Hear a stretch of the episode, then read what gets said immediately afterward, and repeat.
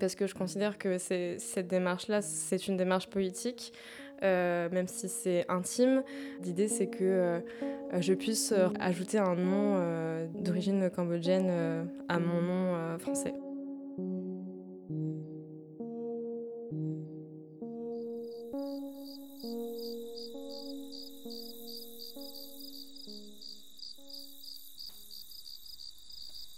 Un nom trop long, un nom imprononçable, un nom difficile à écrire ou à épeler, bref, un nom à coucher dehors. L'expression ne date pas d'hier. Elle vient en fait du Moyen Âge. À l'époque, si un voyageur demandait le gîte pour la nuit et qu'il n'avait pas un nom chrétien, il risquait littéralement de dormir dehors. Aujourd'hui, l'expression n'a plus tout à fait la même signification, mais elle garde les traces de ce sens premier. Celui qui porte un nom étranger n'est plus tenu à l'extérieur du logis, mais en dehors des frontières nationales. L'idée que le nom serait lié au sentiment d'appartenance revient régulièrement et encore plus quand les idées d'extrême droite fleurissent un peu partout. En fait, on ne saurait être un bon français qu'en ne portant un nom bien de chez nous.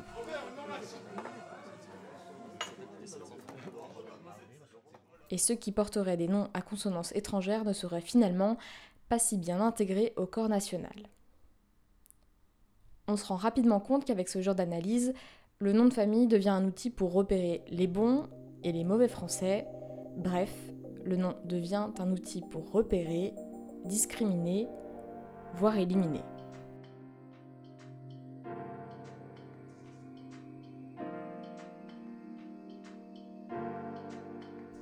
Je m'appelle Pauline Payassa, je suis journaliste. Vous écoutez Le nom des gens, un podcast lesjours.fr.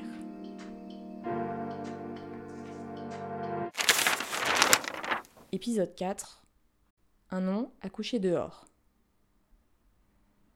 Les changements de nom disent quelque chose de l'attitude de la France par rapport à ce qui est perçu comme étranger, disait Adélie Pojman-Pontet dans l'épisode précédent. Et difficile de ne pas aller dans son sens quand on sait qu'il est beaucoup plus facile de changer de nom pour le franciser que pour toute autre raison. Sur le document CERFA d'une naturalisation, dès la deuxième ligne est inscrit la phrase Je souhaite obtenir la francisation de mes noms et prénoms en lettres capitales rouges, suivies des cases à cocher oui ou non. Pas besoin de fournir de documents, pas besoin de déballer son intimité, pas besoin de justifier sa requête.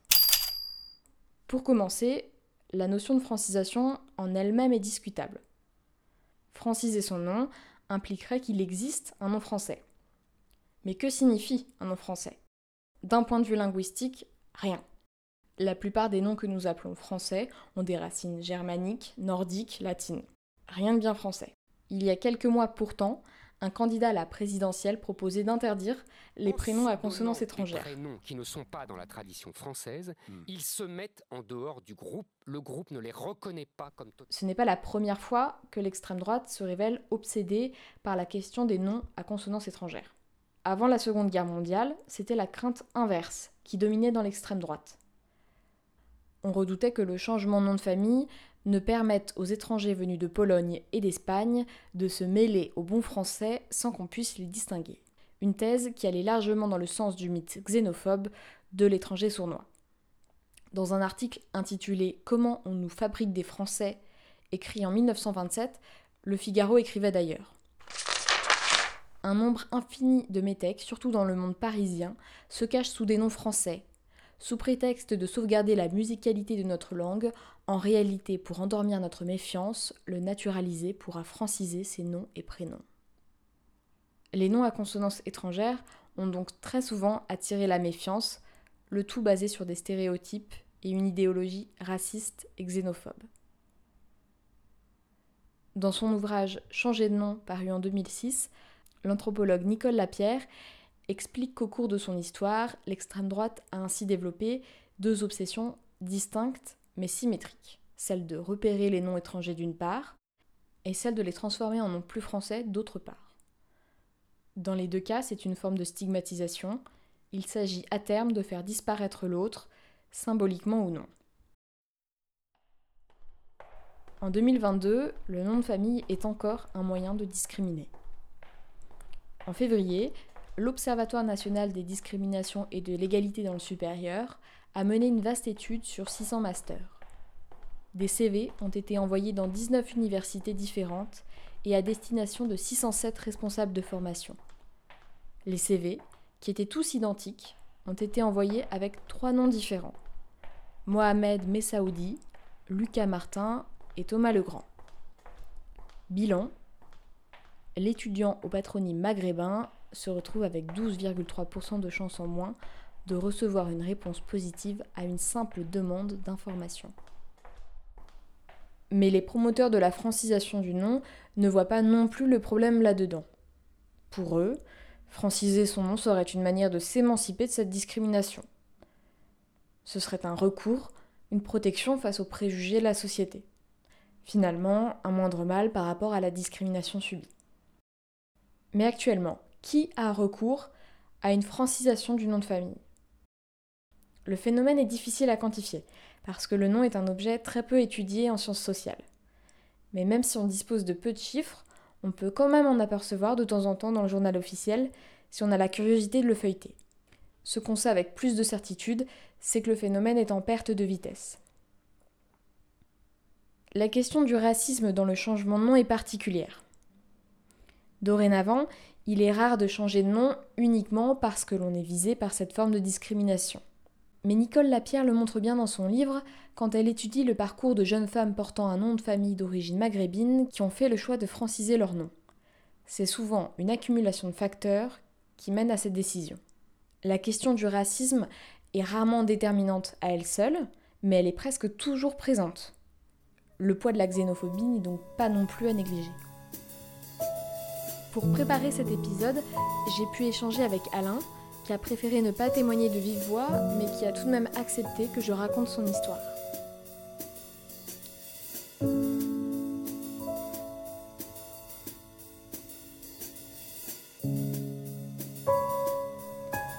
Alain est arrivé de Syrie en France en 2008. Il est docteur en physique et il devient rapidement enseignant en université. Mais peu après sa prise de poste, les brimades et remarques concernant son nom de famille fusent, notamment de la part de ses collègues. Alain est surpris, lui qui imaginait le milieu académique français sorti de ce genre de problématique. Après des mois à subir la situation, lassé, il décide de faire changer son nom auprès de l'état civil et celui de ses enfants, pour éviter qu'il ne leur arrive la même chose, explique-t-il. Mais cela n'a pas suffi et lassé des réflexions racistes, il a quitté l'université où il travaillait pour devenir livreur de colis. Dans le dernier échange que nous avons eu, il m'expliquait qu'il tombait désormais de fatigue le soir après ses journées de travail harassantes, contrairement à sa vie d'enseignant où il passait des heures à ressasser les insultes et les humiliations jusque tard dans la nuit.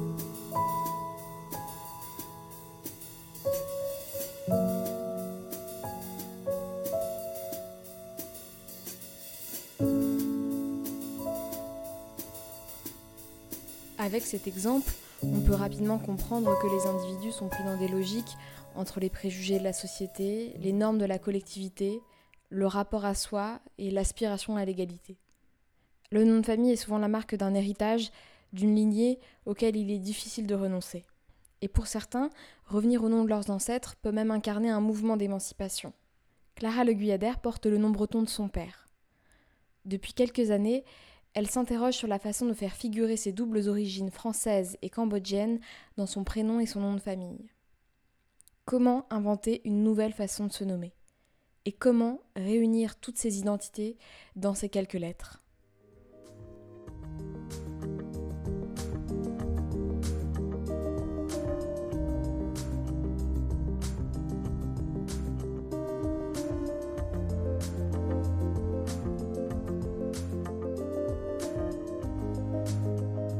Je m'appelle euh, Clara Le j'ai 25 ans. Je travaille dans la culture, dans un château au centre euh, des Monuments Nationaux, euh, en Ile-de-France. Et j'ai, on va dire, deux origines différentes. J'ai un, papa qui est d'origine bretonne, d'où le nom Le Guyader. Pour ceux qui connaissent, c'est un nom assez récurrent dans les villes bretonnes. Il y a souvent une rue qui s'appelle le Guyader. Et euh, du côté de ma maman, ma maman est d'origine euh, cambodgienne. Euh, elle est arrivée en France quand elle avait 6-7 ans. Et elle est partie à cause bah, de la guerre, avec l'arrivée des Khmer rouges. Mon grand-père travaillait au Cambodge, il était ce qu'on appelait un styliste. Et euh, son frère était un personnage plutôt important à ce moment-là, puisqu'il était euh, euh, chef de l'armée cambodgienne, donc il avait un rôle politique important. Ma, ma famille était d'origine plutôt assez de bonne famille, haute bourgeoisie, on va dire. Et ils avaient tous des noms d'Europe de l'Occident. Mon, ma mère, avant d'arriver en France, s'appelait Fernandez.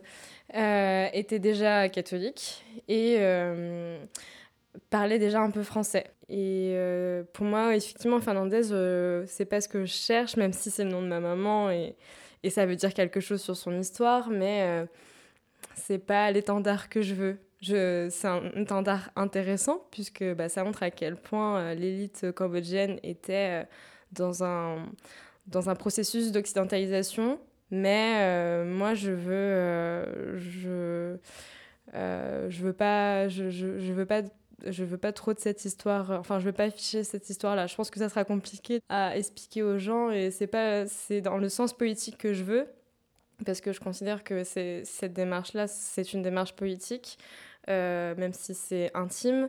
Je veux. L'idée, c'est que je puisse euh, ajouter un nom euh, de, enfin, d'origine cambodgienne à mon nom français.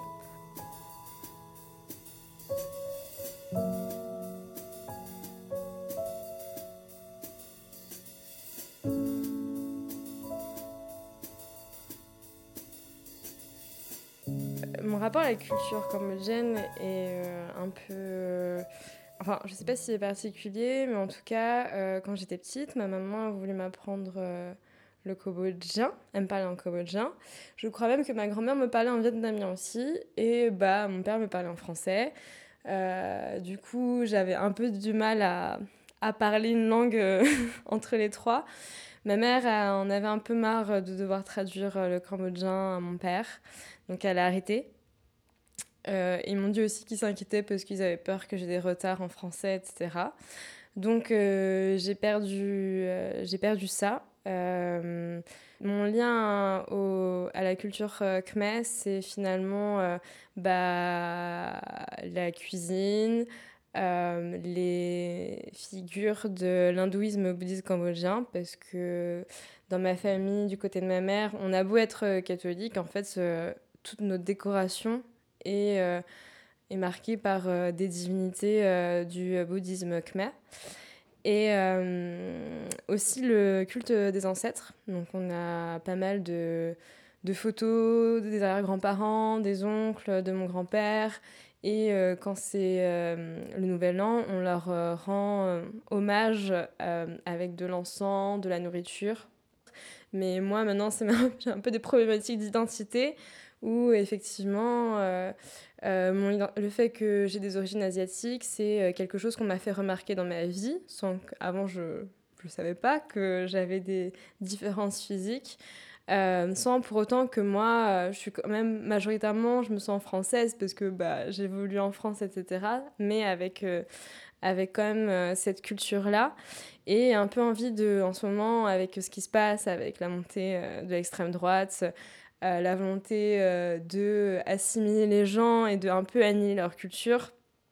Euh, j'ai peur de perdre, qu'on perde ça, en fait. Et j'ai un peu envie de, bah, de le crier haut et fort, tu vois, et que ça passe dans mon prénom, dans mon nom. et, et euh, donc avoir, euh, une, euh, avoir cette trace dans mon prénom, dans mon nom, c'est finalement l'afficher à chaque moment de ma vie, que ce soit quand, je me présente, que ce soit quand je fais des papiers d'administration. et j'avais, j'ai beaucoup d'hésitation parce que bah, on me pose pas mal déjà des questions sur mes origines quand on les voit. Euh, mais si, si j'affiche euh, un prénom euh, cambodgien en plus, bah, je sais que je vais encore avoir plus de questions et je vais pas forcément être à l'aise avec le fait qu'on m'en pose. Mais en même temps, je, je, considère que mon prénom et mon nom, c'est déjà une disparition de ça. Enfin, il y a eu finalement un remplacement de mon prénom et de mon nom. J'aimerais bien quand même garder mon nom de famille breton parce que comme tous les Bretons, euh, on est très fiers euh, de nos origines. Euh, mais je pense que politiquement, ce qui serait le plus intéressant, ce serait de remplacer mon prénom européen par un prénom cambodgien.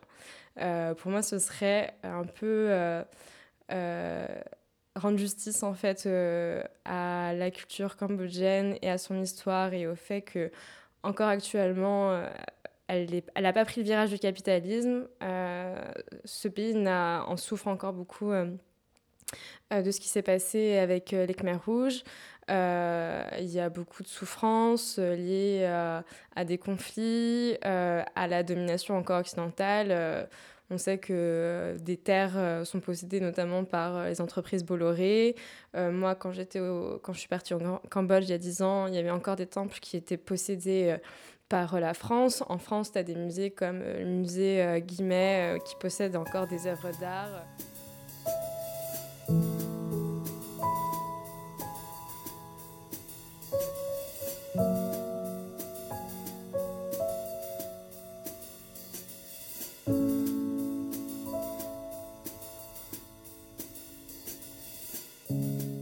Moi, j'ai un gros problème avec. Euh, c'est assez paradoxal, mais j'ai un problème avec le fait d'être nationaliste et patriote euh, français. Euh, pourtant, je revendique moi-même une volonté de montrer une appartenance à un autre pays, mais je pense que c'est un peu par opposition aussi. et, et c'est un peu dire à ce pays-là, qui est la France, c'est qui va faciliter tes démarches bah, de ce que j'ai appris pour franciser ton prénom, ton nom. Euh, mais par contre, quand c'est euh, l'inverse, je c'est pas que c'est pas proposé, c'est que c'est un non-sujet. Euh, je pense que ça peut même être un non-sens pour certaines personnes. C'est pas dans la volonté de s'intégrer. Mais je pense que c'est un travail nécessaire et c'est normal que ce soit pas facile parce qu'avec des, des siècles et des décennies de, de choses qui ont été mises en place pour que bah, la culture de ma mère ou, euh, ou euh, ces traditions euh, soient considérées comme moins importantes ou alors comme quelque chose qu'il faut effacer et remplacer, bah, en face, moi, je, je vais forcément galérer parce que c'était d'une puissance et d'une force de, de, tout un empire. moi, je suis, un, je suis à moitié, enfin, je suis française et, et en partie blanche aussi. Euh, moi, j'ai envie de me défaire euh, un peu de ça. Et, euh, et oui, pour moi, c'est un, geste, poétique et décolonial.